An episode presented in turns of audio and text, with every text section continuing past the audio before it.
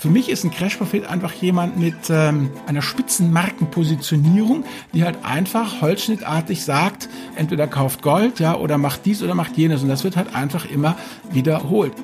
Also er hat ja so ein Absicherungsradar für seinen Defensivfonds und der steht aktuell auf Rot. Und Rot ist definiert mit, die Märkte sind nach unserer Einschätzung im übergeordneten Gefahrenmodus. Nichtsdestotrotz legt er jetzt gerade seinen Offensivfonds auf, weil die Märkte ja ihre zerstörerische Kraft wohl bald entfaltet haben werden. Da ist alles schlecht und alles negativ und alles geht zugrunde. Und wenn man das den ganzen Tag, die ganze Woche erträgt, dann geht man daran kaputt. Und ähm, äh, das, das macht dann auch keinen Sinn.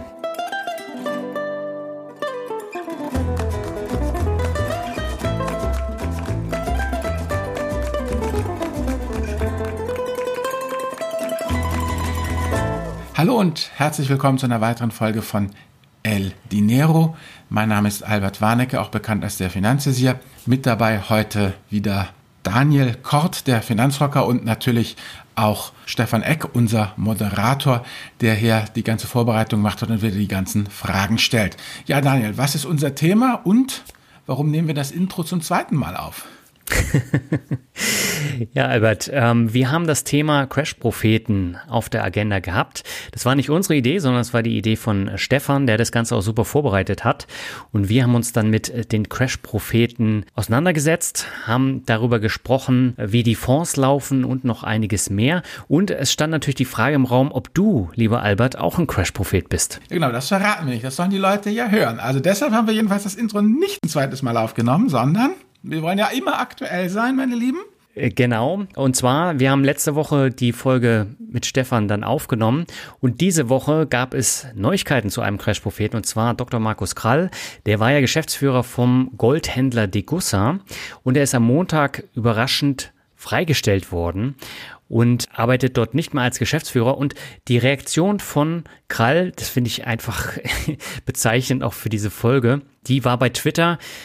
Die Situation scheinbarer Aussichtslosigkeit ist notwendig, um die Spreu vom Weizen zu trennen. Sie ist eine Prüfung unseres Glaubens an Gott, die Wahrheit und das Recht. Eine geringere Prüfung schont die Leuchtgläubigen.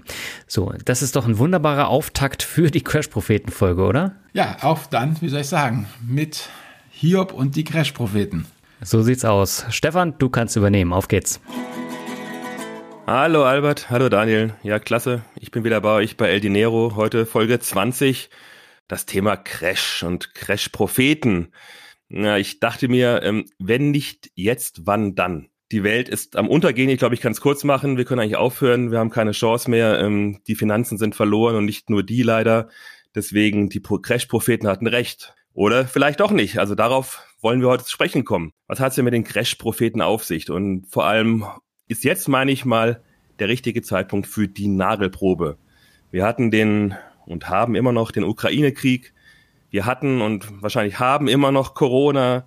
Wir haben die Klimakrise, wir haben die Energiekrise, wir haben die Inflation, die Rezession, die Stagflation, also alles furchtbare Themen und vor denen wurden wir immer gewarnt, vor den Crash-Propheten und deswegen will ich heute von euch wissen, wie steht ihr dazu?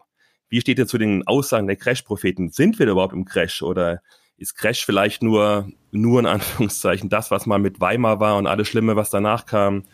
Ähm, ist, ist daraus vielleicht was für uns an Schlussfolgerungen zu ziehen, was die Crash-Propheten sagen, oder sollen wir bloß die Finger davon lassen? Und dann noch ein vielleicht, Albert, für dich heute besonders spannendes Thema, was mich interessiert. Dir wird ja doch auch vorgeworfen, jetzt ähm, deine Position komplett geändert zu haben, ähm, die ETFs sind dann doch nicht mehr das, was du mal gepredigt hättest. Ähm, wir müssen aufpassen, bist du ein Crash-Prophet? Also auch auf dich wollen wir heute mal ein bisschen eingehen, wenigstens ähm, am Rande oder zeitweise. Und ich hoffe und glaube, es wird wieder eine spannende Folge. Ja, Stefan, vielen Dank für die Einleitung. Ich glaube, das wird mit Sicherheit eine spannende Folge, weil es gibt ja sehr viel zu erzählen über die unterschiedlichen Crash-Propheten und auf die Diskussion mit Albert bin ich natürlich auch gespannt. Ja, sehr schön. Dann, bevor wir mal zu den richtigen Crash-Propheten kommen und da vielleicht noch vorab ein Wort von mir. Also es gibt ja, habe ich festgestellt in meiner Vorbereitung, auch immer in meiner ähm, mittellangen Finanzkarriere viele, viele Bashing-Folgen zu Crash-Propheten. Das wollen wir natürlich heute nicht machen. Wir wollen und ich will es wirklich von euch auch wissen, ganz nüchtern. ähm, haben die Crash-Propheten vielleicht doch im Kern Aussagen, die, die uns nachdenklich stimmen sollten? Haben sie vielleicht mit ihren Fonds und ihren Produkten doch recht gehabt? Ähm, aber eben auch, was ist zu kritisieren? Also das ist mir nochmal wichtig hier zu betonen vorab. Aber bevor wir auf die Crash-Propheten, die sogenannten, gehen, haben wir nochmal mit, vielleicht mit drei anderen Herren zu tun. Und die würde ich sagen, könnten wir eigentlich nicht als Crash-Propheten einordnen. Charlie Munger, Ray Dalio und Michael Burry die, die drei Herrschaften, nehme ich mal an, sind hier äh, den meisten Hörerinnen und Hörern bekannt. Als solche nicht als Crash-Propheten bekannt, jedoch in der letzten Zeit Veröffentlichungen von denen, die mich auch nachdenklich haben stimmen lassen.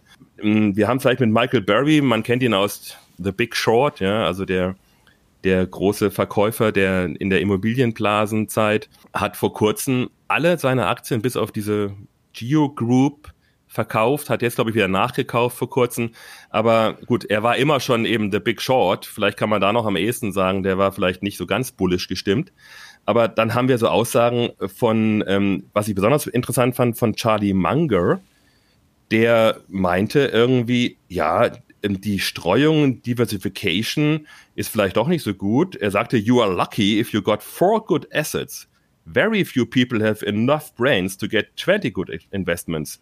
Ja, you don't need all this damn diversification. Also, das fand ich schon bemerkenswert, dass ein Charlie Munger, der doch für mich eigentlich immer sehr bullisch klingt, da solche Aussagen trifft.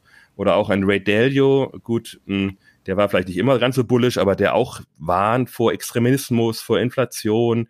Gut, die haben wir jetzt, ja, vor der neuen Weltordnung, China als neue Wirtschaftsmacht.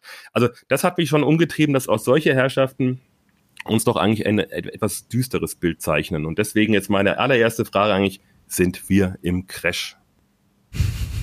Das ist eine sehr gute Frage. Also wir haben uns ja alle drei die Aussagen von den drei Herren äh, im Vorfeld angeschaut und es ist natürlich tatsächlich so, dass man sich dann seine Gedanken macht, weil Charlie Munger, Ray Dalio und Michael Burry haben alle ein riesiges äh, Vermögen aufgebaut gehabt. Äh, Daly und Burry haben erfolgreiche Hedgefonds aufgebaut und Burry hat natürlich auch die Finanzkrise 2008, 2009 vorhergesagt.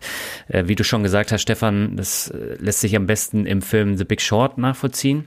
Und bei Redelio, ich glaube, Albert kann da gleich auch nochmal was dazu sagen, der hat ja schon 1975 die Investmentfirma Bridgewater Associates äh, gegründet, die nach wie vor zu den wichtigsten Unternehmen in den USA gehört und er ist auch einer der reichsten und erfolgreichsten Menschen weltweit. Und das sind natürlich auch Meinungen, die dann gehört werden. Und bei Charlie Munger, der ist ja seit Jahrzehnten der kongeniale Partner von Warren Buffett. Und die haben ja mit dem Konglomerat Berkshire Hathaway ein sehr großes und erfolgreiches Unternehmen dann auch aufgebaut. Aber er ist mittlerweile auch 98 Jahre alt und sein glückliches Händchen an der Börse geht ihm auch etwas ab. Das hat man jetzt äh, im vergangenen Jahr auch äh, gesehen mit seinen Alibaba-Aktien, die er dann äh, wie wahnsinnig nachgekauft hat.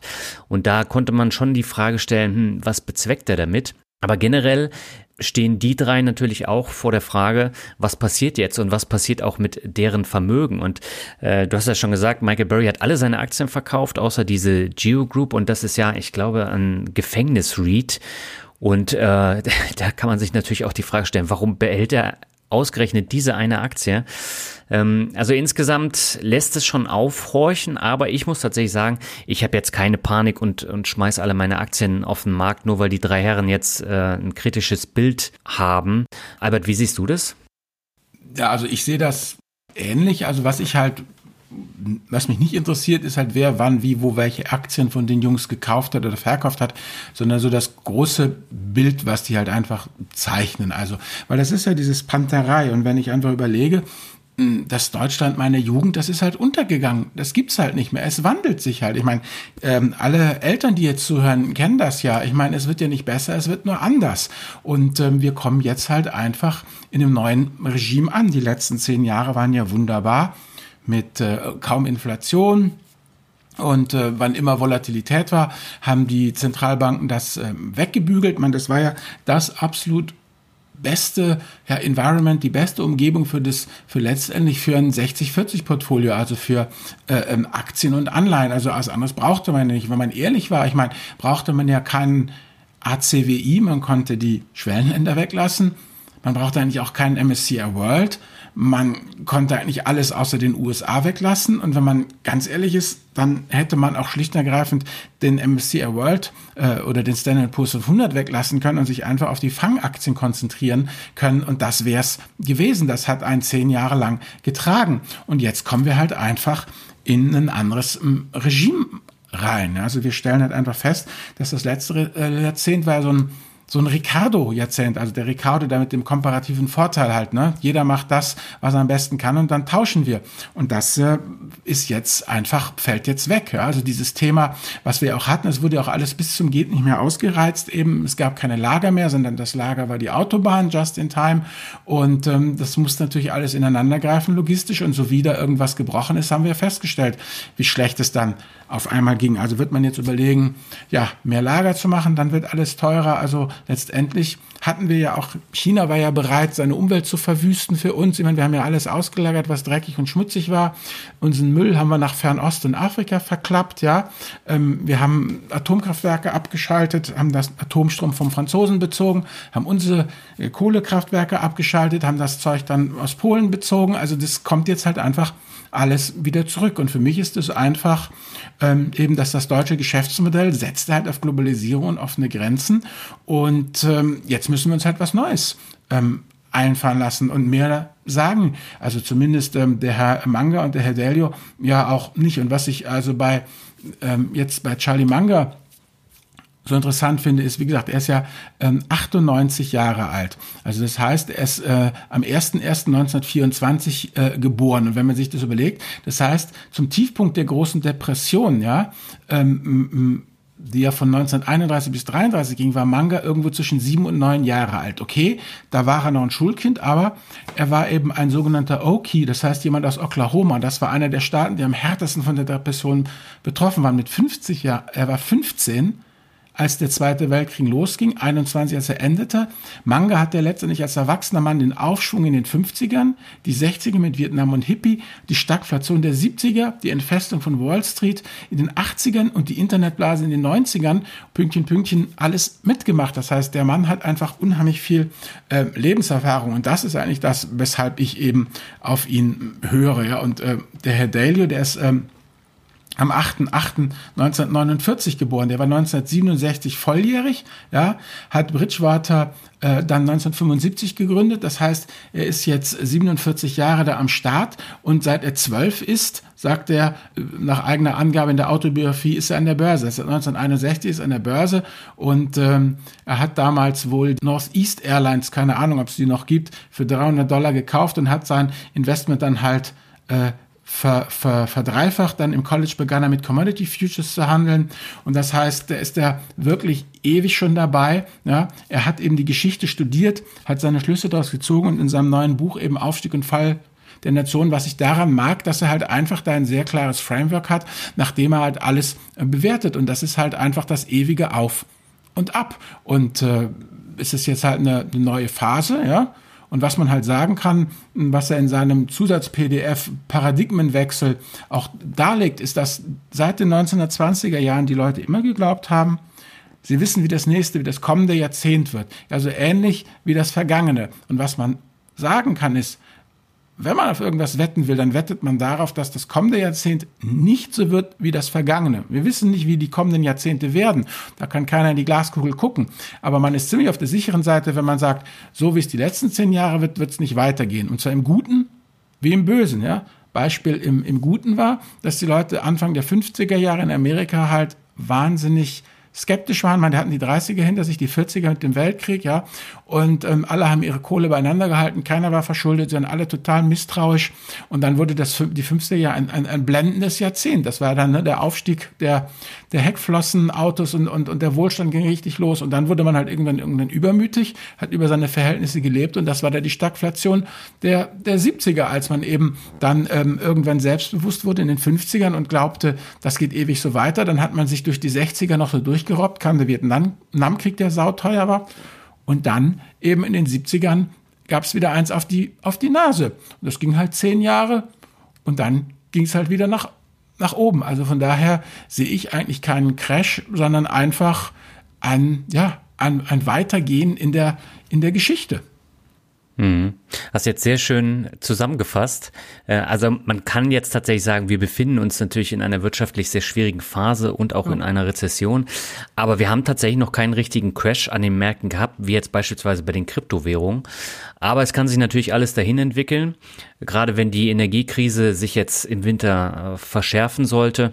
Man sieht es ja zum Beispiel auch das ist ja, ja. so ein ähm, so ein Rattenschwanz, gerade im, im Big Tech-Bereich, ähm, also die Marketing-Ausgaben, die werden immer geringer. Und äh, dann haben natürlich Unternehmen wie Twitter, wie Facebook, wie Alphabet ein Problem, äh, dann auch äh, die Leute zu behalten. Und deswegen gab es diese Massenentlassung. Und das führt dann am Ende natürlich auch äh, zu einer neuen Phase, die man dann auch neu bewerten muss. Also wir wissen jetzt noch nicht, was im nächsten Jahr alles kommen kann. Also ich gehe davon aus, dass das jetzt erstmal zehn Jahre so ist, einfach aus dem Grunde heraus, weil wenn man mal zurückgeht, vor 50 Jahren, also ziemlich, ja, vor 50 Jahren, 1972, Ölkrise, da hatten wir schon mal so einen, so einen Energieschock, ja, und das hat dann auch ungefähr zehn Jahre gedauert, bis das ähm, ver, verdaut war. Das sind immer so diese, diese zehn Jahresabschnitte, äh, ähm, bis sich dann wieder ein neues Normal äh, ähm, herausbildet.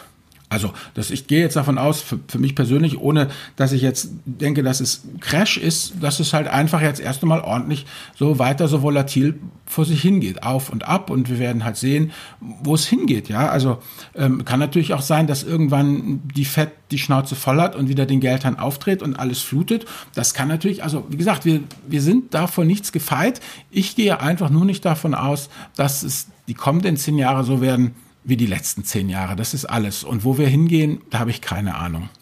Hm. Ja, vielen Dank. Das ist ja wie gewohnt und erwartet eine nüchterne Analyse von euch beiden, aber wir haben jetzt eben unsere Crash-Propheten und wollen wir jetzt mal tatsächlich auf die zu, zu sprechen kommen. Die sehen es natürlich ganz anders und warnen uns ja schon immer und auch jetzt warnen sie uns ganz besonders äh, vor der furchtbaren Situation. Ähm, alles geht den, geht den Bach runter deswegen lasst uns gerne jetzt mal zu den, zu den, zu den sogenannten Crash-Propheten übergehen. Ähm, was, was zeichnet denn so ein Crash-Prophet nach eurer Meinung aus? Was, was ist denn bei denen anders? Was sehen die denn anders als ihr vielleicht? Ähm, ich habe da schon eine gewisse Vorstellung. Und die verkünden ja immer so, also der Prophet mit seiner Botschaft. Also genau. wenn ich mir da so angucke, die, die Playlist jetzt von dem Herrn Friedrich zum Beispiel, auf den werden wir zu sprechen kommt gleich, der irgendwie sagt, also auch in seinen neuesten Folgen, immer ist es nur, ähm, alles geht den Bach runter und immer mehr Krisen und dergleichen. Also da könnt ihr gerne was zu sagen und dann, naja, ganz kurz nochmal zu den drei Herren. Ich habe so verstanden, Manga, Dalio und Barry sind also keine Crash-Propheten. Albert, so habe ich dich verstanden? Nö, für mich nicht, sondern es sind einfach genau. alte Säcke, die viel Lebenserfahrung haben, die aber genau. immer noch flexibel ge geblieben sind. Also weshalb ich einfach Ray Dalio auch in mein Herz geschlossen habe, muss ich ganz ehrlich sagen. Ähm, er hat mal für Yahoo Finance ein Interview gegeben. Ja, mhm. Und ähm, er sitzt da also und dann kommt halt die, die äh, sozusagen die, die ihn befragt, ja. Und das war halt eine junge Blondine. Aber er hat sie, er hat sie nicht behandelt so von oben herab wie eine junge Blondine, sondern Gut. hat sie total super, also auf Augenhöhe ja. und die haben da wunderbar diskutiert, ja. Und ja. er, sie hat ihre Fragen gestellt, er hat die Fragen beantwortet. Also er hat sie genauso behandelt wie wie er, wie hat wie seinesgleichen. Dann, das fand ich total super, weil er da total mega souverän war und nicht so super belehrend, so ja. von wegen Mädel, so und so, ich als alter Mann, ich habe Erfahrung, ja, ja. ich sag dir, wo es lang geht, ich bin Milliardär, sondern das, also von daher. Gut. Also vielleicht okay. bevor Daniel jetzt durchstartet und die Herren im Detail vorstellt, das kann er besser. Für mich ist ein Crash-Prophet einfach jemand mit, ähm, einer Spitzenmarkenpositionierung, die halt einfach holzschnittartig sagt, entweder kauft Gold, ja, oder macht dies oder macht jenes. Und das wird halt einfach immer wiederholt. Also du bist halt sozusagen One-Trick-Pony und egal was passiert, wie die Lage ist, ähm, das ist wie dieser Witz da mit der, mit der Biologieprüfung, ja, äh, wo, wo einer anfängt, äh, großartig was über einen Elefanten zu erzählen. Und dann sagt der Prüfer, ja, Sie haben jetzt sehr viel ähm, über Elefanten erzählt. Ähm, lassen Sie uns noch mal andere Tiere auch betrachten. Was wissen Sie über Mäuse? Ja, Mäuse äh, sind klein und ähm, Elefanten haben Angst vor Mäuse. Und was ich noch zum Thema Elefant sagen wollte, ja, also so halt, die kommen immer wieder auf dieselbe Leier zurück und äh, machen das auch sehr gut. Also es ist also auch, auch attraktiv, denen ja zuzuhören hören. Aber die erzählen ja tolle Stories am Lagerfeuer. So ist ja nicht. Also sie sind gute Unterhalter mit einer klaren, äh, äh mit einer klaren Markenpositionierung. Das ist für mich äh, ein, ein Crash-Prophet.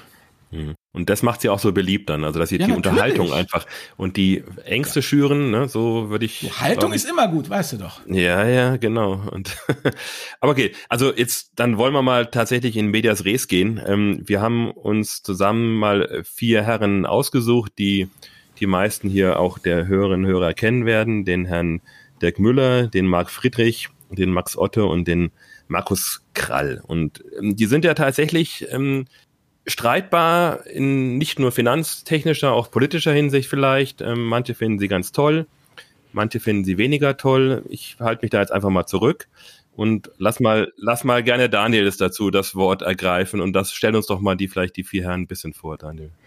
Ja, das mache ich sehr gern. Also die vier sind ja alle auch sehr unterschiedlich und ich hatte zumindest Marc Friedrich schon zweimal im Finanzrocker Podcast zu Gast.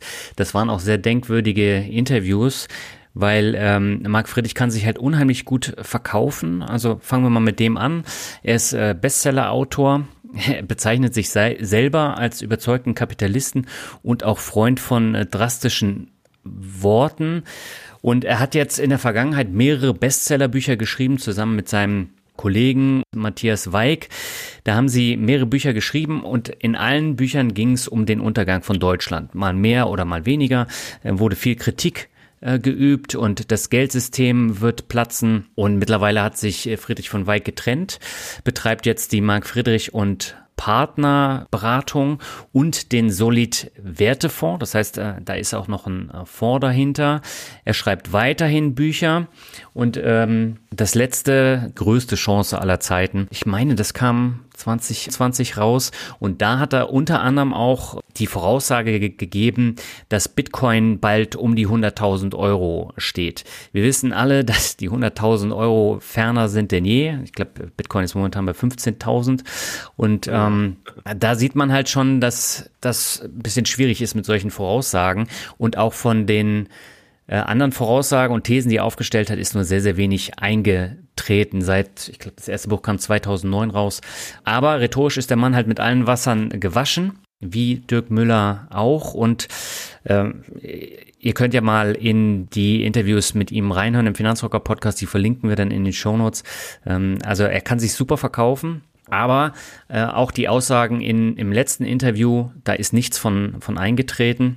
Und äh, ich, ich muss auch zugeben, ich kam persönlich gegen seinen Redeschwall nicht an. Das wurde mir dann auch vorgeworfen, dass ich zu wenig kritisch war, hätte ich sein sollen, aber äh, gut.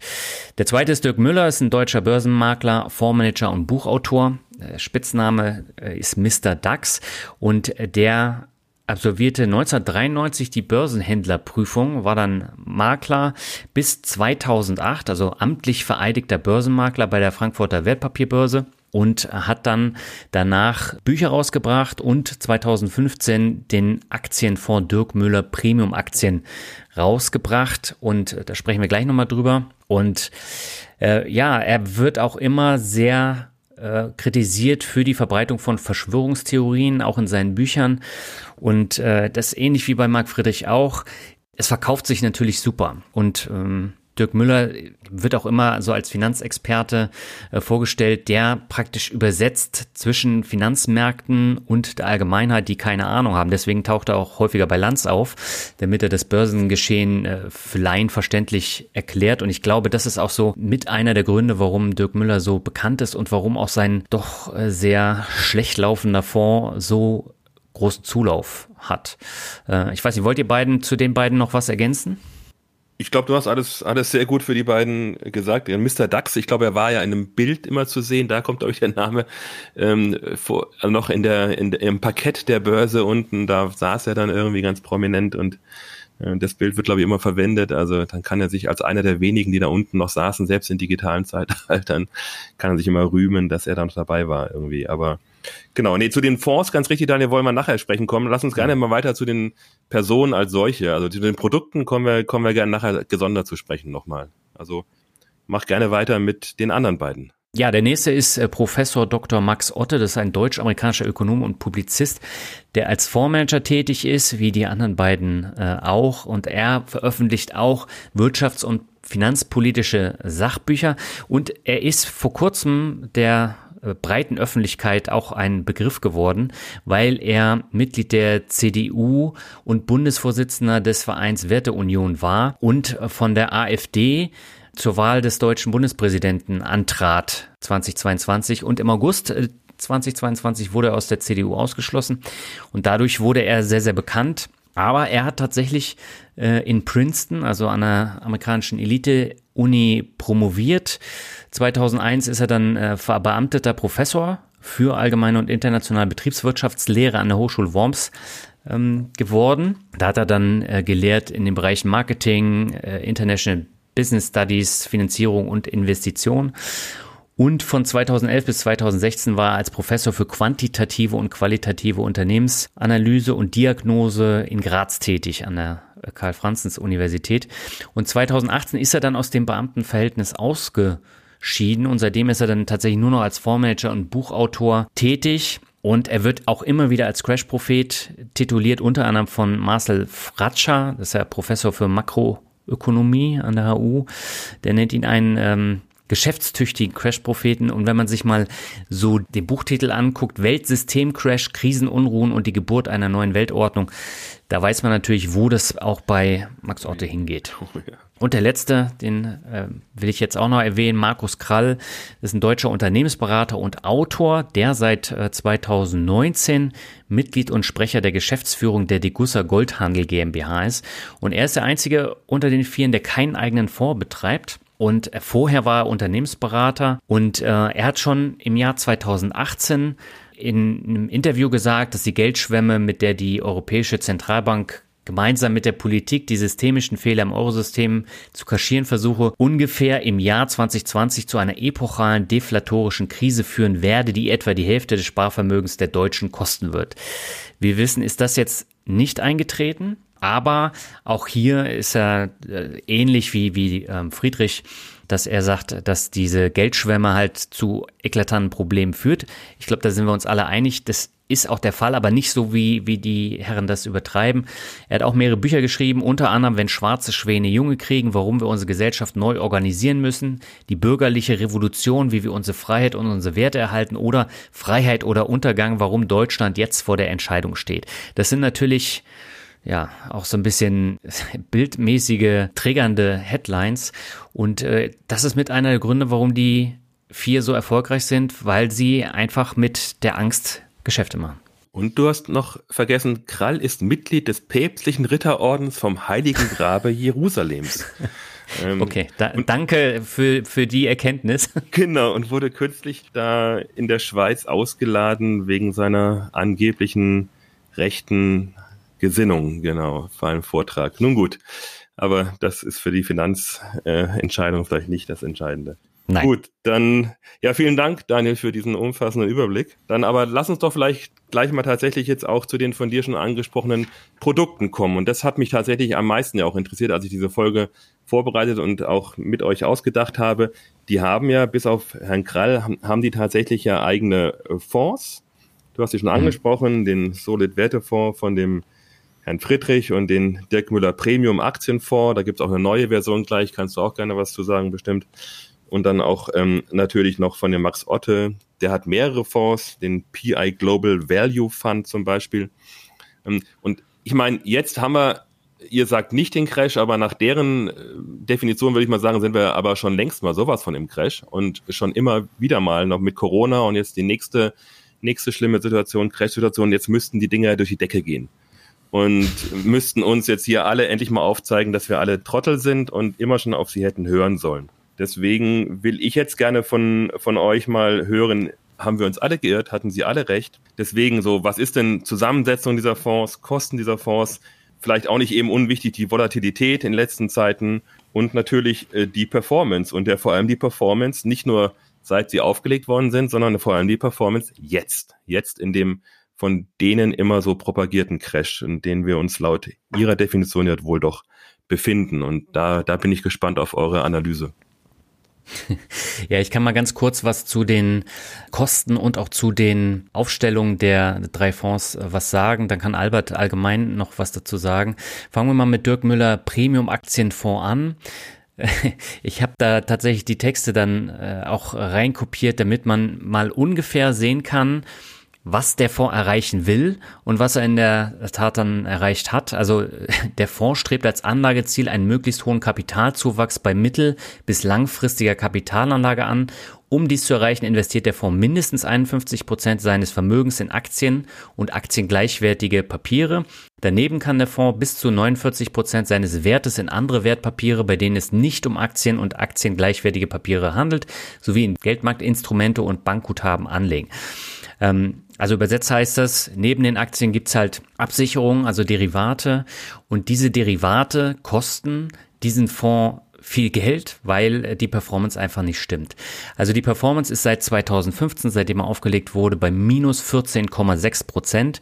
Ist natürlich peinlich in einem Zeitraum, äh, wo, wo die Börsen eigentlich nur durch die Decke gegangen sind. Und dann hat er eine äh, Total Expense Ratio von 1,65 Prozent, ist also ziemlich teuer und hat ein Fondsvolumen von 392 Millionen Euro. Das ist der mit Abstand größte Fonds von diesen äh, Crash-Propheten, aber es ist tatsächlich auch der äh, schwächste Fonds. Du hast es eben schon gesagt, ähm, jetzt hat Dirk Müller eine Offensivvariante davon ins Leben gerufen, gibt es glaube ich seit ein paar Wochen und da gibt es keine Absicherung. Und äh, die Aktien sind genau dieselben. Damit will er dann halt versuchen, die Performance, die durchaus durch diese gute Aktienauswahl äh, vorhanden ist, dann auch zu erreichen. Ja? Also dass es wirklich Kapitalzuwachs gibt. Ja, wenn wir uns jetzt da mal die Aktien anschauen, man kann ja Dirk Müller alles vorwerfen, aber ich finde die Aktienauswahl, die er getroffen hat, die ist nicht schlecht. Also er hat da äh, große Unternehmen drin, wie, wie jetzt äh, Amazon, Berkshire hat er drin, Booking hat er drin, Johnson Johnson, Microsoft, Qualcomm, Shell, Salesforce, Walmart. Also es überschneidet sich teilweise auch mit meinem Depot. Und wenn man nur die Aktien nimmt, dann ist er deutlich im positiven Bereich, aber die Derivate sorgen dafür, dass da eine Minderperformance entstanden ist. Und ja, äh, ich kann nicht nachvollziehen, warum so viele Menschen ihr Geld in diesen Dirk Müller Premium Aktienfonds gegeben haben, weil äh, die haben Geld verloren. Oder Albert, siehst du das anders? Du hast recht, Daniel, das Thema ist halt einfach immer dieses Thema Absicherung. So, dann hältst du halt immer dagegen mit irgendwelchen Putz und äh, äh, verlierst halt systematisch Geld. Und die letzten Jahre, wie gesagt, das waren halt einfach absolute ja, Premium-Jahre stumpf für die Aktie, wie wir es ja vorher schon, schon hatten, mit einer bisschen gewissen Bondbeimischung, weil die die, die, die Zinsen immer weiter fielen, also äh, stiegen die Kurse sozusagen der alten Anleihen dann proportional und das war halt einfach äh, der perfekte Sturm äh, für, also der perfekte Rückenwind, ja, für eben ein 60-40 ähm, Portfolio, ein 60 Prozent Aktien, 40 Prozent Anleihen, so ganz grob. Mehr, mehr brauchte man nicht und äh, ja, die haben halt immer abgesichert und Versicherung kostet halt Geld. Und das ja. ist halt, denke ich mal, das, was ihm da äh, äh in die Parade gefahren ist. Ja, genau. Also mal gucken, wie jetzt die Offensivvariante läuft in so schwierigen Zeiten, die ja auch von ihm immer wieder ähm, herbeigeredet wurden. Und äh, der Alte bleibt natürlich bestehen. Darf ich noch was sagen, Daniel, zu dem, was mir auf den Nägeln brennt einfach? Auf der Homepage von Herrn Dirk Müller, ähm, dirkmüller-force.de, also er hat ja so ein Absicherungsradar für seinen Defensivfonds ja. und der steht aktuell auf Rot. Und Rot ist definiert mit, die Märkte sind nach unserer Einschätzung im übergeordneten Gefahrenmodus. Nichtsdestotrotz legt er jetzt gerade seinen Offensivfonds auf, weil die Märkte ja ihre zerstörerische Kraft wohl bald entfaltet haben werden. Also diesen Widerspruch, der ist mir noch nicht ganz klar. Äh, vielleicht allenfalls deshalb, weil er vielleicht doch jetzt denkt, er muss seine eigene äh, wie soll ich sagen, äh, Möglichkeit, äh, neue Kunden zu gewinnen, verbessern. Ja, ja aber du hast nicht alles vorgelesen, Stefan. nee, nee, das wird zu weit führen. Nee, aber er, er führt es ja danach auch aus. Ne? Er sagt ja. Ähm, an dem die bisherigen Risiken ihre zerstörerische Kraft entfaltet haben werden, ähnlich einer abgegangenen Lawine, die dann auch keine Gefahr mehr darstellt. Ja, ja. Den damit einhergehenden Kurseinbrüchen wird eine massive und langfristige mhm. Aufwärtsbewegung folgen Niemand kann den Tiefpunkt seriös vorhersagen, aber genau. er steigt jetzt äh, trotzdem ein. Ja, genau. Wie auch niemand den genauen Crash-Zeitpunkt vorhersagen konnte, kann auch jetzt keiner den konkreten Zeitpunkt des Mega-Aufschwungs vorhersagen, aber an dem ja. will er natürlich partizipieren. Ja, also ähm, das finde ich schon spannend. Ja. Ja, kommen wir zum nächsten, das ist der Solid Wertefonds, ehemals Friedrich und Weig Wertefonds. Über den habe ich ja damals mit Marc Friedrich auch gesprochen. Der hat eine TER von 1,77 Prozent, also die ist noch ein ganzes Stück höher als bei Dirk Müller. Und es gibt eine Gewinnbeteiligung, das sind 7,5 Prozent der über die Benchmark hinausgehenden Werteentwicklung. Das ist sogenannte High-Watermark-Prinzip. Das heißt, wenn der Fonds neue Höchststände erreicht, dann ist diese Gebühr fällig. Und die Performance seit 2017 liegt bei plus 15,3 Prozent. Also ganz ehrlich, das ist nix. Die Börsen haben ja allein im letzten Jahr, also der MSCI World, über 30 Prozent gemacht. Und 2019 waren es sogar 33 Prozent. Und wenn dann so ein teurer äh, Fonds dann daherkommt, der so eine Performance zeigt, die ist natürlich deutlich besser als die von Dirk Müller, aber äh, trotzdem, die ist immer noch schlecht. Und das spiegelt sich dann auch im Fondsvolumen wieder. 70 Millionen, das ist eigentlich nichts für so einen Fonds und vor allen Dingen auch bei der Reichweite von Marc Friedrich. Und äh, im Fondsprospekt steht, der Solid Wertefonds setzt auf mehrere Standbeine. Durch die breite Diversifikation machen dem Fonds Kursschwankungen in beispielsweise Goldaktien, Kryptowährungen oder anderen Assets weniger aus. Wenn man sich jetzt mal den Jahresbericht anschaut von diesem Solid-Wertefonds, da ist mir als erstes ins Auge gefallen, dass die 100.000 Gazprom-Aktien haben, die ja jetzt fast gar nichts mehr wert sind. Und oh. äh, wenn ich wenn ich sowas dann schon sehe, ja, da wird mir ganz anders. Und hier ist die Aktienzusammensetzung auch total merkwürdig, ja. Also es gibt hier ganz viele Minenunternehmen, äh, Rohstoffunternehmen und dann hat er da noch äh, Sachen drin wie äh, Kraft Heinz, Adobe. Was hat er da noch drin? Einen größeren Wert? Ne, ansonsten, ach, Deutsche Telekom, ASML. Und ansonsten sind es tatsächlich nur Rohstofffirmen, Goldminen und äh, Zulieferer da. Achso, und Archer Daniels Midland, das ist ja auch ein ähm, äh, Konsumgüterunternehmen, äh, das sticht auch nochmal raus. Aber das ist eine ganz merkwürdige Zusammensetzung. Und äh, er spekuliert natürlich darauf, dass die Märkte runtergehen und die Rohstoffe dann weiter steigen. Und äh, ja, also ganz ehrlich, ich würde da nie und nimmer investieren. Äh, Albert, wie siehst du so ein Vehikel? Ja, ich, das beruht halt letztendlich da immer auf dem Thema Glaskugel. Also das sind ja aktiv gemanagte Fonds, für sich jemand überlegt, ähm, wie du ja schon erwähnt hast, mit dem, mit dem Radar äh, bei äh, äh, Herrn Müller ähm, oder eben jetzt ähm, der Solid-Wertefonds, der scheint mir doch sehr auch eine gewisse Weltsicht eben ausdrücken. Wenn du sagst, wir hatten ja eine ganze Menge Rohstoffunternehmen, hattest du ja da auch ja. aufgelistet. Na gut, das sind halt alles diese defensiven, an der Inflation partizipierenden Rohstoffunternehmen. Also die, die müssten jetzt ja auch gut gelaufen sein im, im äh, denke ich mal, von, von Januar äh, bis äh, November jetzt ähm, bei den ganzen inflationären ähm, Tendenzen. Rohstoffe sind teuer geworden. Ähm, ja, wobei die, die Performance, die ist ja tatsächlich jetzt bis, bis November. Ja, also das dann, du hast gesagt, seit von 2017 mhm. bis heute, also November 2022 plus 15,3 Prozent. Richtig. Über all die vielen Jahre. Ja. Ja gut, das ist halt, ja, klar. Ich, meine, du bist halt auch nichts geworden 2017, 2018, 2019, 2020, 2021 ohne die Fangaktien, ohne die ganzen Geschichten. Klar, dass da mhm. nichts bei rumkommt. Also von daher. Äh, na, also nein, für mich sind alle diese, diese Fonds nicht, weil, weil, weil die eben alle eben ähm, die Zukunft voraussehen wollen und eine bestimmte Weltsicht da auch haben. Und ich bin da lieber agnostisch unterwegs und sage, ich weiß, dass ich nichts weiß und ich möchte einfach für jedes Regime gut aufgestellt sein. Mhm. Ja, das ist ein valider Punkt. Kommen wir jetzt noch zum dritten und letzten. Das ist der PE Global Value Fund, äh, wo ähm, Max Otte mit seinem Team die Privatinvestor Verwaltungs AG in Zug äh, die Titel auswählt. Und den gibt schon länger, den gibt schon seit 2009 und der hat eine Rendite von 130 Prozent gemacht. Da kann man nichts zu sagen. Also ist Max Otte eigentlich am erfolgreichsten. Die TER ist noch höher, die liegt nämlich bei 1,8 Prozent und das Fondsvolumen liegt bei 82 Millionen, also nur knapp über dem Solid-Werte-Fonds. Das ist jetzt auch kein Glanzstück. Also das ist auch ein sehr, sehr kleiner Fonds. Und wenn man sich hier die Titel anschaut, da ist schon eine gute Mischung von Unternehmen vorhanden, auch weltweit äh, gestreut. Da ist eine Six drin, Athos Software, Fiverr ist drin und auch Gazprom. Da waren bis zum 30.06.2022 sogar 600.000 ADRs drin, also Aktien, äh, die, die amerikanische Variante. Und da ist natürlich auch viel Geld flöten gegangen. Und dann hat er noch sowas wie Sketchers drin, also hier diese Schuhmarke. Äh, das ist auch eine Aktie, die sich jetzt nicht so doll entwickelt hat. Ähm, also es ist definitiv eine andere Mischung.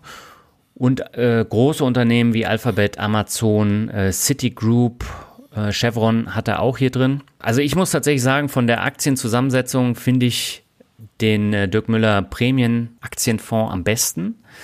Äh, und ich bin gespannt, wie der sich schlagen wird. Jetzt hier der, der Fonds von Max Otte, also das ist jetzt auch von der Rendite ist sehr gut, aber äh, von der Zusammensetzung, ja, halte ich nichts von. Ähm, Albert, wie siehst du das?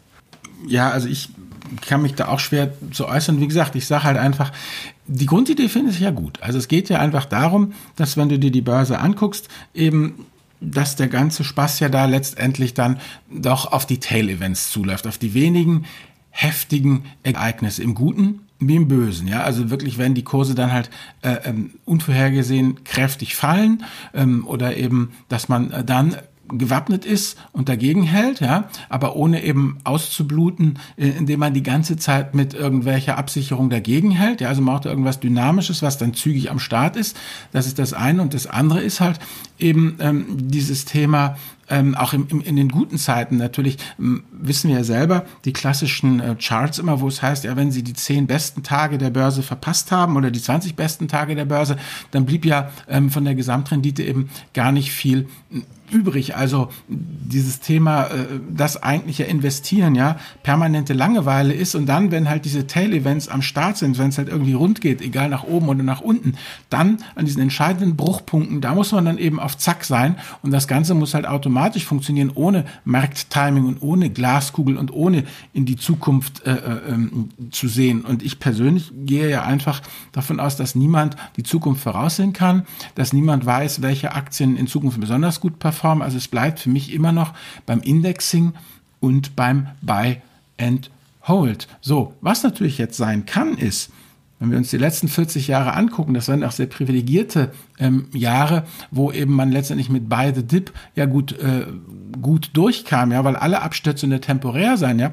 Womöglich äh, äh haben wir jetzt erstmal für die nächsten 10, 20, 30 Jahre ein japanisches Szenario, wo sich alles seitwärts oder abwärts ähm, bewegt. Ich meine, ähm, Europa, auch Amerika wird immer älter. China gibt sich ja noch sehr dynamisch, aber ich habe letztens da mal gesehen, dass jetzt bei denen auch die Ein-Kind-Politik sich langsam auswirkt. Das heißt, auch China fängt langsam an, massiv zu, zu überaltern irgendwann. Und äh, wie viel Dynamik da in der ganzen Geschichte noch drinsteckt, dass wir wissen, wir wissen das alles nicht. Womöglich, womöglich, ja, kommen jetzt 10, 20 Jahre, in denen diese Fonds äh, äh, mega performen und äh, das klassische ähm, ETF-Portfolio halt einfach Buy and Hold Long auf breit diversifizierten nur Aktien so vor sich hin dümpelt. Man, wir hatten ja von 2000 bis 2010 schon mal eine Dekade, wo du mit äh, großen Standardaktien, also der MSCI World nichts äh, ähm, gebracht hat. Also ich sage ja nicht, dass das passiert. Das Einzige, was ich sage, ist ja immer, wie ein negativer. Ich sage nur, dass ich es nicht ausschließen kann, ja.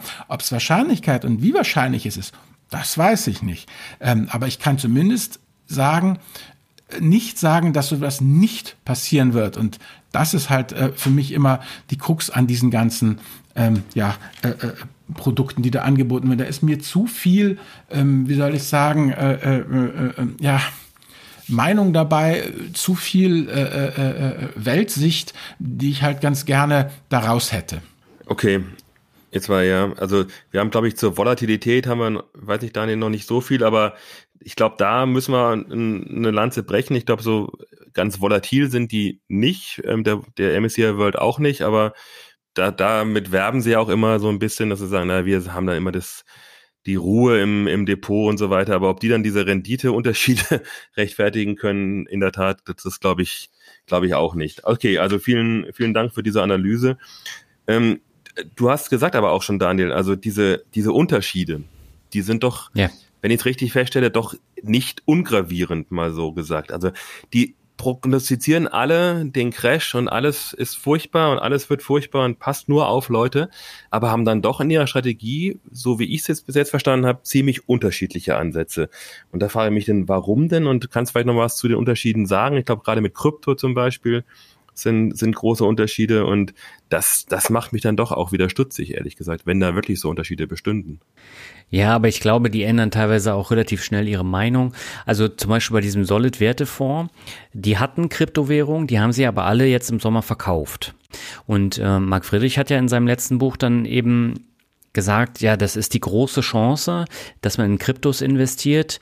Und äh, er hat aber nicht damit gerechnet, als Crash-Prophet, dass äh, jetzt alles da äh, in die Grütze geht. Also Terra Luna Crash, jetzt diese FTX-Pleite, was äh, dann nochmal einen ganzen Rattenschwanz an weiteren Pleiten nach sich zieht.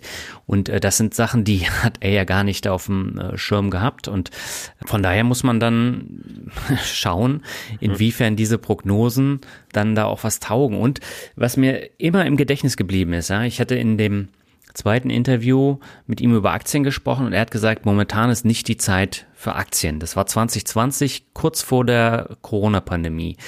Und äh, wenn ich jetzt so sehe, dass er in seinem Fonds fast nur Aktien drin hat, dann wundert mich das natürlich schon. Und ähm, deswegen kann ich das auch nicht so ganz ernst nehmen.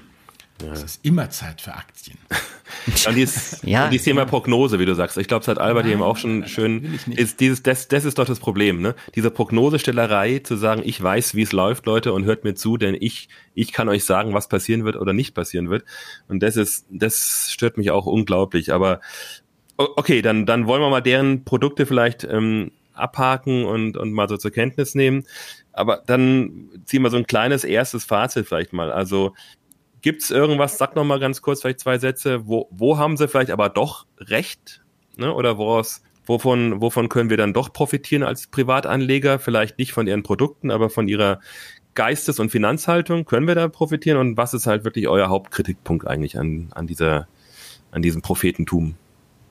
Also man muss tatsächlich sagen, das, was Sie sagen, ist ja nicht grundsätzlich falsch. Ich finde nur, Sie treffen sehr, sehr oft die falschen Rückschlüsse und äh, versuchen das dann eben so zu verkaufen, dass viele Leute dann draufklicken oder Tickets kaufen oder Bücher kaufen oder Videos anschauen, weil ohne diese Aufmerksamkeitsökonomie, ohne diese Clickbait-Headlines funktioniert es einfach nicht.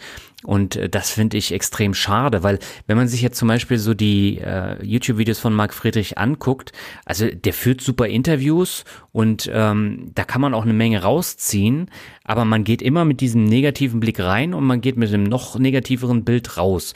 Und das ist natürlich die Masche und ich finde es extrem schade, weil äh, nicht alles ist scheiße und negativ äh, auf dieser Welt. Und wenn ich mir diesen, diesen Kram jeden Tag angucke, dann wäre ich depressiv, ja. Und ähm, das ist der falsche Ansatz und das ist für mich dann auch wieder Bildniveau am Ende. Ja. Albert, und, und von dir? Ja, also was ich sehe, ist halt einfach grundsätzlich so wie Daniel man kann von allen lernen. Und was ich eben ja festgestellt habe, grundsätzlich ein guter Stop, Invest was, was kann man, da muss ich eingrätschen. Was, was kann man von dir lernen, Albert? Das möchte ich jetzt von ja, dir kommt ja gleich, kommt ja gleich, kommt okay, ja gleich. gut, gut, weil da bin also, ich jetzt gespannt. Genau, also mir geht es ja darum, ein guter Anleger ist ja grundsätzlich der festen Überzeugung, dass langfristig der Chart von links unten nach rechts oben geht. Ja, also dieses Thema positiver Erwartungswert, langfristig in Aktien, Mitbesitz, all das bleibt ja alles konstant.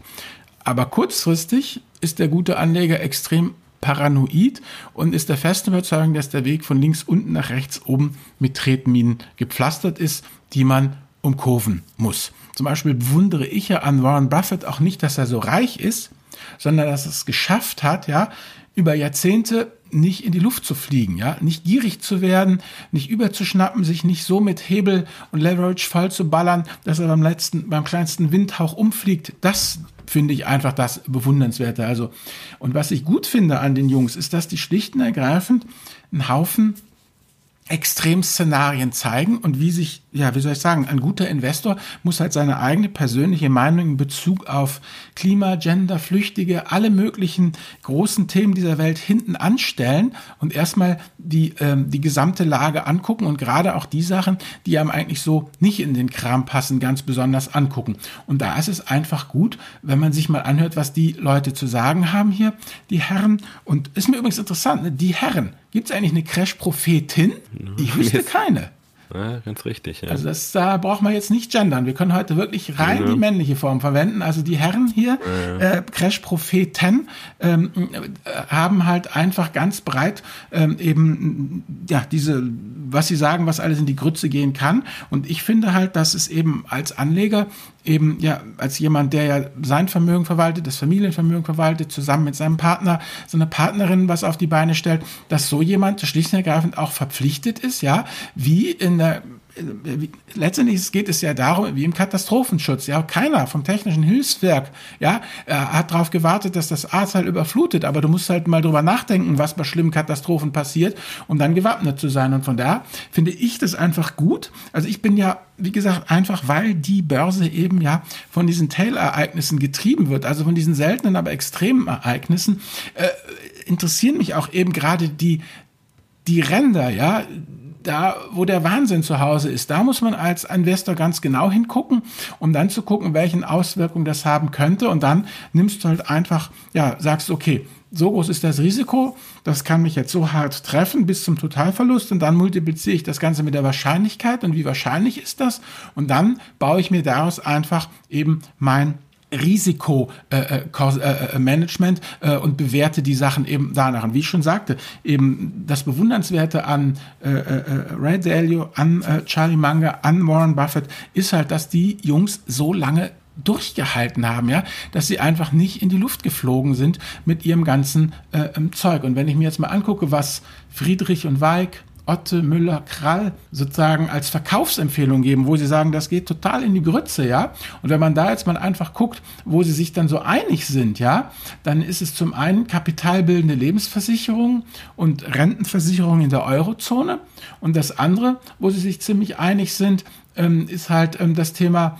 Kredite, Schulden soll man eben äh, tilgen ähm, oder reduzieren das ist ja durchaus äh, äh, äh, nachdenkenswert eben, weil ich meine, wir haben ja jetzt schon gesehen, ähm, wir haben am 1.1. hier ähm, diese Immobilienerbschaftssteuerreform, das heißt, der Staat braucht Geld und das wird er sich holen, wo er es eben äh, ähm, kriegen kann letztendlich. Was ich interessant finde in dem Zusammenhang ist, da hatte ich jetzt Daniel eigentlich noch mal eine andere Sicht der Dinge, was ich jetzt hier aufgeschrieben habe, das Thema Krypto, also nach dem Motto weg mit Krypto, ja. Das habe ich von Herrn Otte, Herrn Müller und Herrn Krall sozusagen jetzt äh, äh, mitgenommen, dass die nicht so unbedingt pro Krypto sind, aber eben äh, Friedrich und Weig habe ich hier ähm, kein Kreuzchen in dem, in dem Feld äh, weg mit äh, Krypto. Und jetzt sagst du gerade, dass die sich äh, von ihren Kryptogeschichten äh, getrennt haben. Das ist ja eben äh, interessant.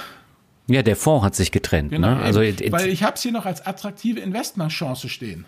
Ja, aber du kannst in die Unterlagen äh, reingucken von diesem ja. Solid-Werte-Fonds und da steht es auch explizit. Aha, okay. Also wie gesagt, eben das Interessante ist eben äh, dieses Thema äh, ähm, zum Beispiel äh, Schweiz, sicherer Hafen oder risikoreich wie Eurozone. Friedrich und Weig sagen, Schweiz ist so riesig, risikoreich wie die Eurozone, während Otte, Müller und Krall ähm, sagen, sicherer Hafen. Das mag natürlich auch vielleicht ein bisschen das damit zu tun, da muss halt mal gucken. Äh, die Herren Otte, Müller und Krall sind ja eher meine Generation, die sind alle in den 60ern geboren, während Friedrich und Weig ja deine Generation sind. Die sind irgendwann in den 70ern, Mitte, Ende der 70er geboren. Ne? Also das mag vielleicht ja. sein, dass das auch ähm, einfach, wie gesagt, letztlich ist ja jeder auch irgendwie ein Gefangener seiner Geburtskohorte, äh, was die Lebenserfahrung äh, und die Weltsicht ansieht. Also von daher, was ich einfach sage, ich gucke mir das an, ich finde das super interessant. Ich möchte gerne, je extremer die Meinung, desto besser. Und dann packe ich das halt in mein Wertesystem System rein und gucke, was mir davon passt. Und grundsätzlich äh, bin ich ja eben dann, ja, das Thema Diversifikation innerhalb von Europa, außerhalb von Europa, verschiedensten Assetklassen, unkorrelierte Assetklassen und ganz ehrlich, ähm, wann immer meiner Meinung nach eine Aussage hört, im Jahre des Herrn, ja, Nummer XYZ, da knallt's dann. Das ist Unfug, ja. Also dieses, dieses Vorhersagen auf den Punkt genau, ich meine, da hat doch der arme Nostradamus sich schon mit in die Nesseln gesetzt. Oder wie war das hier? Die, die Zeugen Jehovas, die mussten doch auch schon drei oder viermal das Ende der Welt nach hinten vertagen. Also das äh. ist einfach Quatsch, sowas. also meine Meinung, meine persönliche ja. Meinung ist ja, wenn ich das kurz noch ganz kurz zu Ende bringen darf, ähm, für alle Game of äh, äh, Thrones äh, Gucker. Ähm, mein Favorit bei Game of Thrones war ja der gute alte Bronn. Ja? Erst kämpft er für die Lannisters. Jetzt ist kein Spoiler, Albert. Ich habe es noch nicht geguckt. Also pass auf, was du erzählst. Das ist egal. Wer es bis jetzt nicht geguckt hat, also ja, ja, ich heb Bronn, auf. Für den Winter. Erst für die Lannisters und sitzt dann nachher als Meister der Münze ähm, im äh, äh, großen Rat der Starks, die ja nun Erzfeinde waren. Der laviert sich da eben ähm, so durch. Man muss einfach sehen, dass man einfach guckt, wie die Situation ist und dann eben das Beste draus macht. Oder wie Bronn ja immer sagt, immer schön geschmeidig bleiben.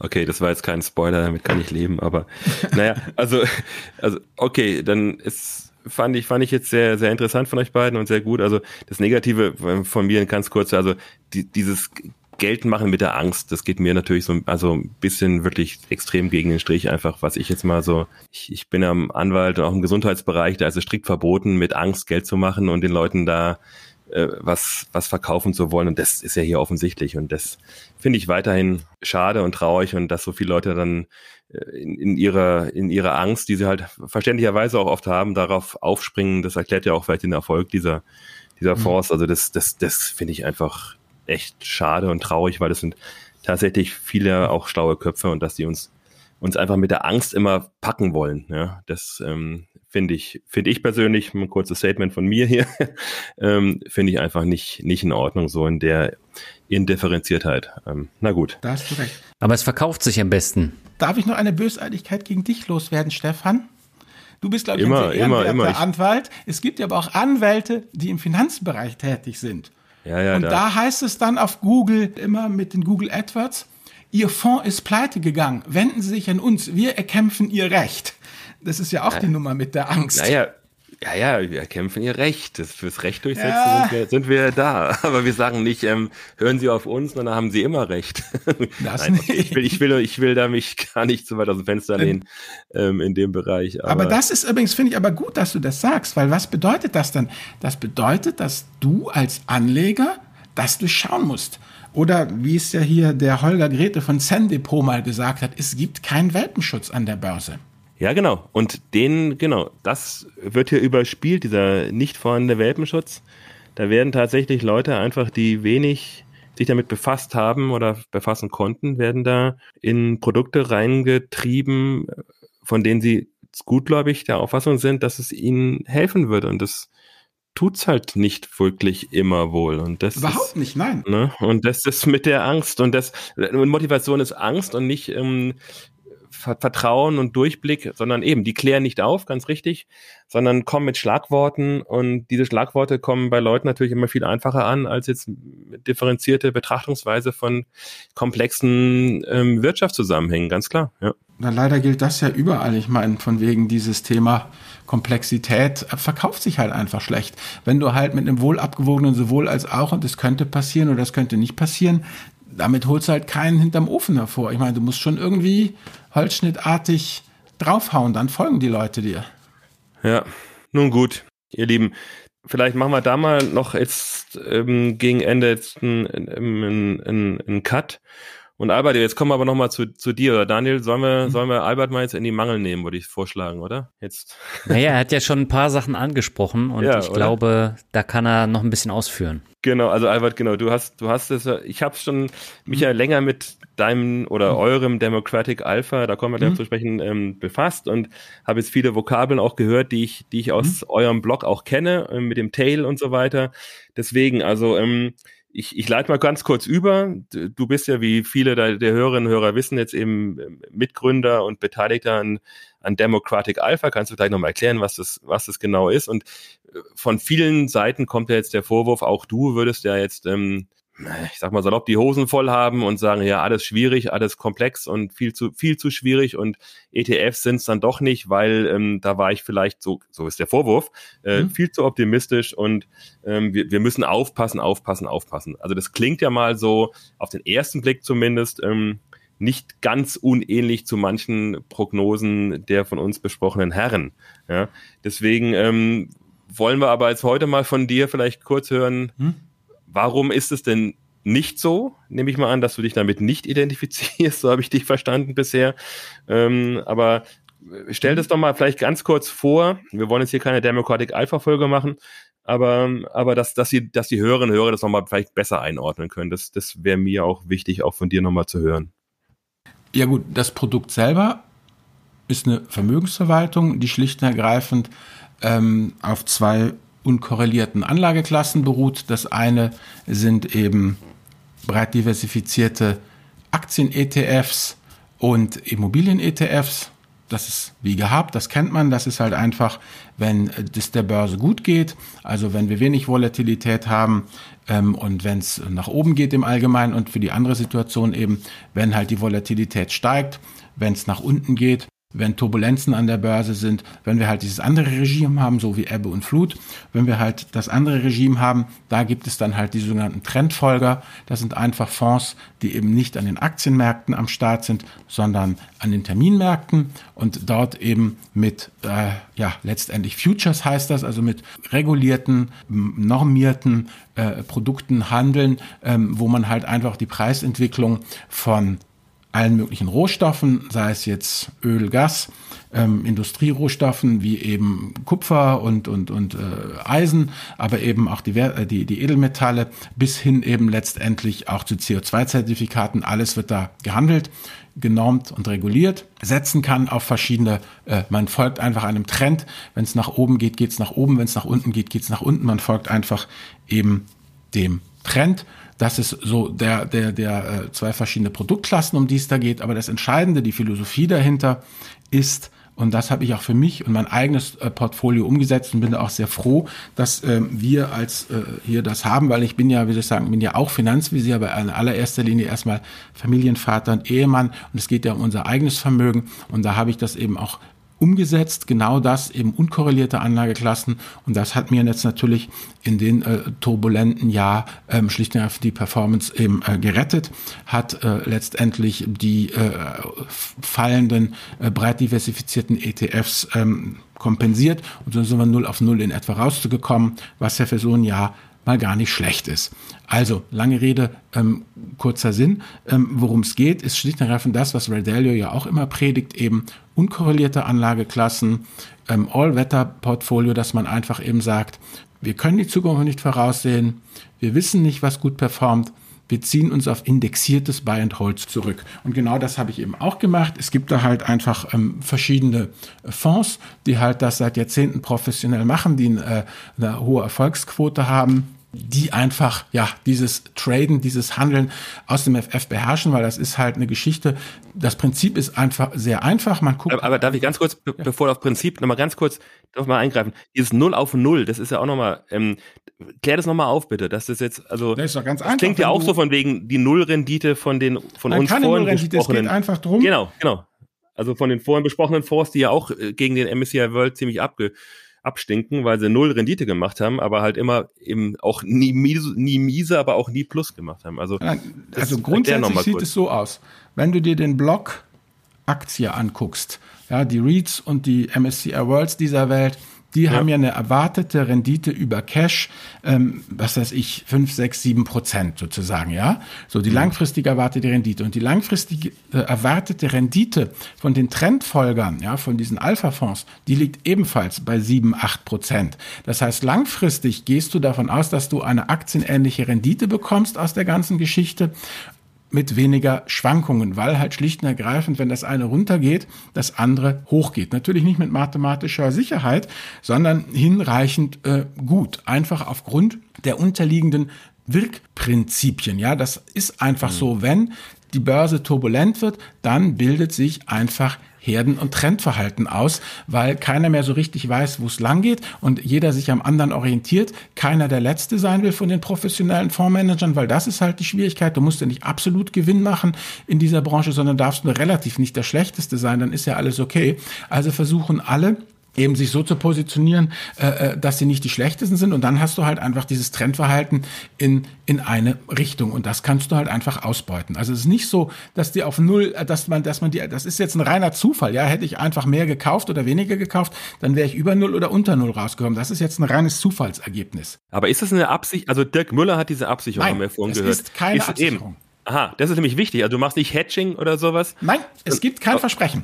Es gibt keine Absicherung, die kostet nur Geld. Es wird nichts abgesichert. Man nimmt ja. einfach das, was man kriegt und man muss lange genug dabei bleiben. Und wenn man sich das einfach ähm, guckt für die letzten 100 Jahre, letzten 400 Jahre kann man das machen. Kaminski und Gräsermann haben das in ihrem Buch äh, Trend Following für die für die letzten äh, 400 Jahre gemacht.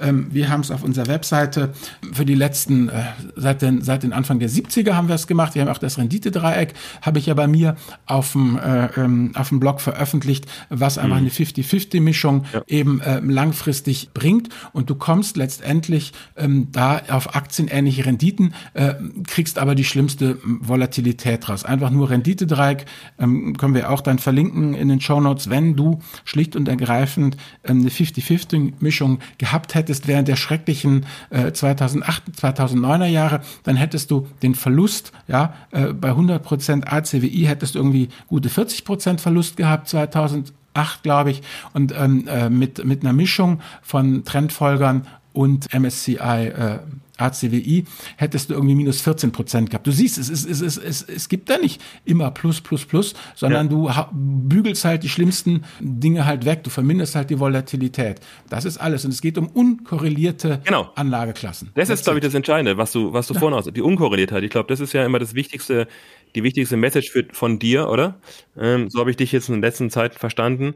Und, und die sichert dann, nee, sichert ist falsches Wort, aber nein, nein, nein, nein. Die, die erhöht die, die Möglichkeit, genau, genau, Entschuldigung, ja, erhöht die Hoffnung auf eine gute Performance, ja, okay. Genau, genau. Und es, es absolut entscheidend ist, das absolut entscheidend ist, dass man eben im Bereich der ETFs, der Aktien und der REITs gilt ja immer das Mantra, wir wissen nicht, was kommt. Wir kaufen ähm, nicht die, die, die, äh, die Stecknadel, sondern den ganzen Heuhaufen, ja.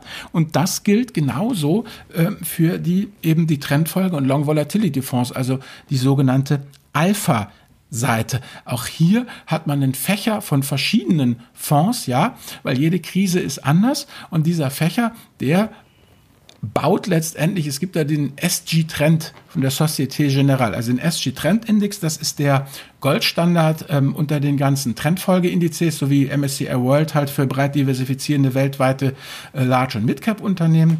Und äh, äh, der ist, ähm, äh, die, die Performance ist nach Gebühren, ganz wichtig, ne, nach Gebühren. Und äh, äh, die versuchen wir halt abzubilden ebenfalls, sodass man letztendlich in beiden Bereichen stumpf eine Indexierung hat, dann Buy and Hold macht und dann eben das Entscheidende, ein Rebalancing, wenn die zu weit auseinanderlaufen, um dann halt nochmal ein bis zwei Prozent Rebalancing Alpha aus der ganzen Sache rauszuholen. Ja, ganz kurz nochmal. Äh, ganz kurze Anmerkung. Über das Thema Kosten haben wir ja noch nicht gesprochen und durch diese Dachkonstruktion ist das aber äh, genau im äh, Umkreis Natürlich. von den äh, Crash-Propheten-Fonds, oder? Ja, ist es auch, genau. Die Sache ist halt einfach, ähm, wenn du dir die, ähm, die Kosten für, für die Trendfolge anguckst, ja, die kannst du unterteilen in, in Kostenblock um die 0,2 bis 0,4 Prozent. Das ist das, mhm. äh, was sie halt einfach brauchen, um ihren Fonds zu verwalten. Und die restliche Kohle, ja, die geben sie halt dafür aus für die Daten, die sie kaufen, die geben sie für die IT-Infrastruktur aus und die geben sie für die ganzen Mitarbeiter aus, die sie haben. Das sind letztendlich die Betriebskosten des, des Ladens. Also du hast ja beim ETF den Wahnsinnsvorteil, dass du sozusagen ja die, die, die, die Kosten, Cost of Doing Business von Amazon oder Google oder so, die hast du ja nicht mit drin. Die stecken ja, ja. nicht nicht, mit in deinem Fonds drin. Da bei denen stecken die halt äh, eben äh, mit mit drin. Das sind einfach die Kosten, also wie soll ich sagen, es heißt immer so, es schmälert die Rendite. Naja, man kann auch sagen, es ermöglicht die Rendite, weil wenn du denen das nicht gibst, dann machen sie das halt nicht und dann kriegst du überhaupt nichts. Also weil das lohnt sich dann eben nicht, nicht ähm, für die. Ja gut, aber du hast ja diese Struktur, wo du unterschiedliche Trendfolgegeschichten drin hast. Du hast normale ETFs drin, du hast die Verwaltungsgebühr, die ihr dann nehmt. Genau, die, genau. Und dann landest ja. du da, genau. Genau. Und das ist dann nicht günstig. Überhaupt nicht. Ähm, aber die Sache ist die, es macht einen Profit und wenn du es dir anguckst auf unserer Webseite, es, es verdient sein Geld, ja. Hm. Und du kannst ja schlicht und ergreifend auch losziehen bei unserer Webseite, die das runterladen, das Factsheet von der Democratic Alpha Webseite.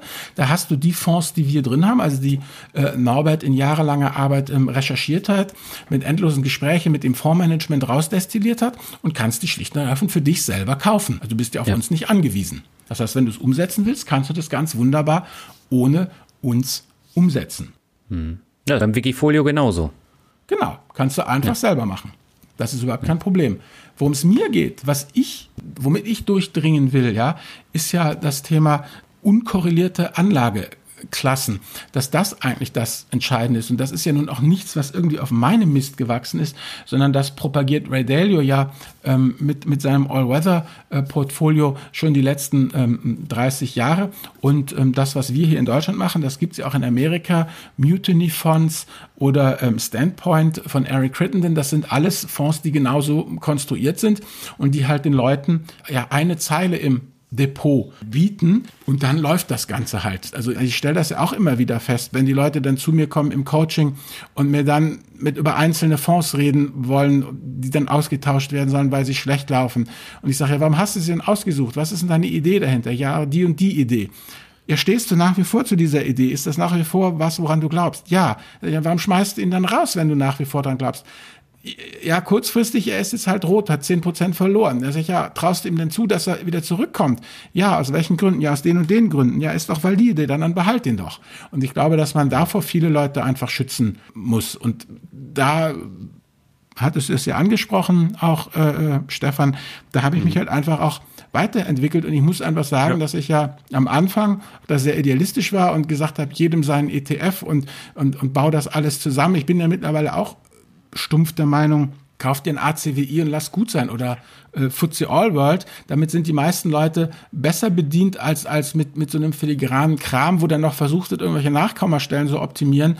Und äh, wenn es darauf ankommt, verkaufen sie ihn halt äh, äh, doch. Ja, also da muss ich auch sagen, bin ich auch durchaus illusionsloser geworden ähm, und äh, gucke jetzt auch immer weiter über diese Blase der Menschen heraus, die einfach Finanzpodcasts, Finanzwebseiten besuchen. Das sind einfach Leute, die sich total interessieren und die, ja, die ja. Die machen das ein Jahr oder zwei und da kriege ich auch mal das Feedback. Ich, kriegst du ja auch, Daniel, nehme ich an. Ja, wegen dir habe ich mich jetzt freigeschwommen und das ist so cool und ich bin dir total dankbar. Und dann freue ich mich auch über jeden, der das macht und sag, du hast es geschafft, du machst das jetzt alles für dich und du steigst da immer mehr ein und das ist ja auch super. Ja, und dann brauchst du auch keine Crash-Prophetenfonds, wenn du dich freigeschwommen hast. Genau. genau. Nein, niemand braucht die, das ist es ja. Also. Da hast du ja aber, glaube ich, jetzt tatsächlich gut von ähm, abgegrenzt, Albert, in der also, Erklärung. Also ich habe, ich, ich will einfach, dass denke jeder ich, verstanden.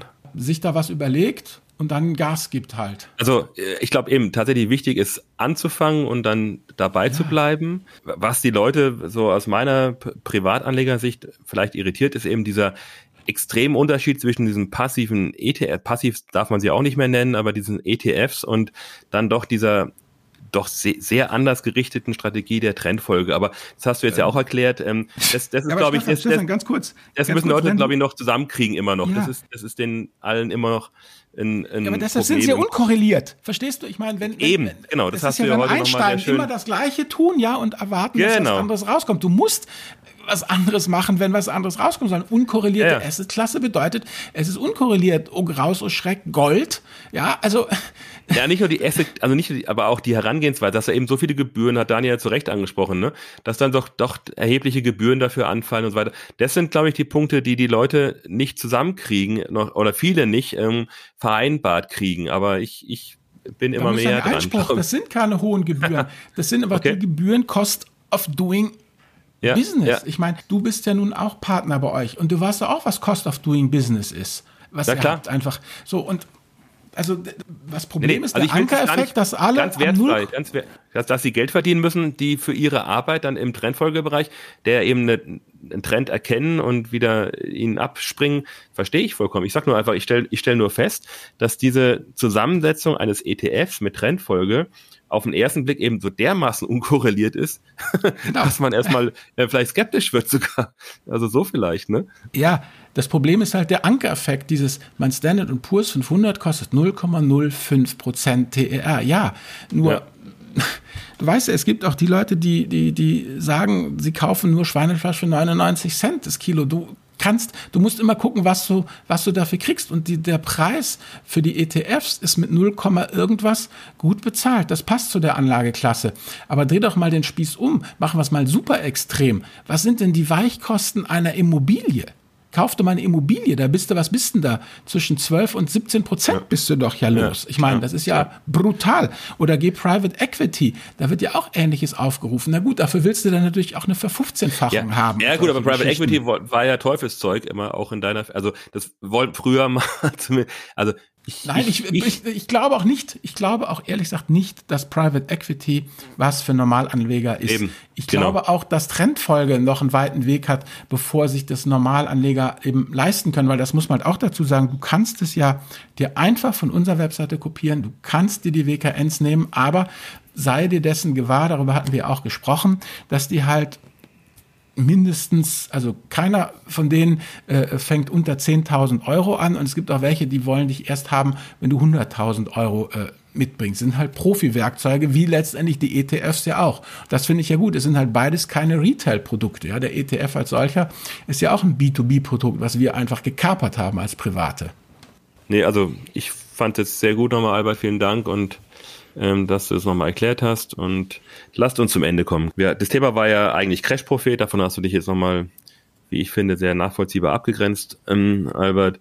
Deswegen vielleicht nur die abschließende Frage, also Crash-Propheten, was wir jetzt von ihnen vielleicht lernen können und so weiter, haben wir, glaube ich, besprochen. Aber wie soll ich jetzt, was ist, was ist eure Botschaft an uns Hörerinnen und Anleger, uns Hörer, wie sollen wir damit umgehen? Sollen wir sie jetzt immer lächelnd wegklicken? Sollen wir doch mal hinhören? Wie, wie sollen wir, sollen wir mit, also gar nicht mal deren Produkte, ich glaube, da anzulegen, klar, muss sich jeder selber überlegen, ob er das möchte, aber zumindest mit ihren, mit ihren Botschaften. Was, was sollen wir damit, wie sollen wir damit umgehen? Ja, also ich habe ja schon gesagt, es ist nicht alles falsch, was Sie sagen. Also, da sind auch viele richtige äh, Thesen dabei, aber die Rückschlüsse sind teilweise wirklich abenteuerlich und äh, die Mechanismen sind halt immer gleich. Immer diese Clickbait-Headlines und immer möglichst schnell dann ähm, rausgehauen. Und ähm, das sind tatsächlich fast nur negative Nachrichten. Also wenn man sich so die Headlines so vom Marc-Friedrich-Kanal auf YouTube dann anschaut, da ist alles schlecht und alles negativ und alles geht zugrunde. Und wenn man das den ganzen Tag, die ganze Woche erträgt, dann geht man daran kaputt. Und ähm, das, das macht dann auch keinen Sinn. Und die anderen sind ja nicht anders. Ne? Die pack, ja. packen das dann alles noch ein bisschen anders. Das ist dann nicht so dieses äh, mit dem Hammer auf dem Kopf Methode, aber äh, es geht in eine ähnliche Richtung. Und äh, also man kann da mal reinschauen, aber ganz ehrlich, es verunsichert äh, den Anleger dann ja tatsächlich. Und ja. man agiert dann völlig kopflos und ich für meinen Teil gucke mir das nicht an. Genau, oder man agiert gar nicht, ne? Das ist ja auch diese Angst immer, dass man dann gar nicht. Tagesgeld ist ja immer noch, glaube ich, die beliebteste Anlageklasse, habe ich heute Artikel gelesen. Ähm, also, okay. Danke, Daniel. Und Albert, noch von dir ein Fazit? Ja, also ich ähm, sage ja immer, wir werden in der Börse für den Kontrollverlust bezahlt. Von daher, ich ähm, finde das ganz wunderbar, dass man dann verunsichert ist, weil Verunsicherung ist eigentlich ja, und das Über Überwinden der Verunsicherung ist ja eigentlich die Hauptaufgabe eines erfolgreichen Anlegers. Also für mich ist es einfach genau wie Daniel sagt, es ist negativ, es ist depressiv, ähm, alles geht zugrunde, man wird total verunsichert und das Ganze, diese ganze Verunsicherung, die muss man dann schlicht und ergreifend in die rheinische Fröhlichkeit, es ist wie es ist, es kütt, wie es kütt, und es hätten auch immer Jodje Jange einwickeln, sodass man dann eben langfristig optimistisch ist und kurzfristig halt paranoid und ganz wichtig halt immer, immer das Ganze auf seine eigene, ja, wie soll ich sagen, Situation beziehen.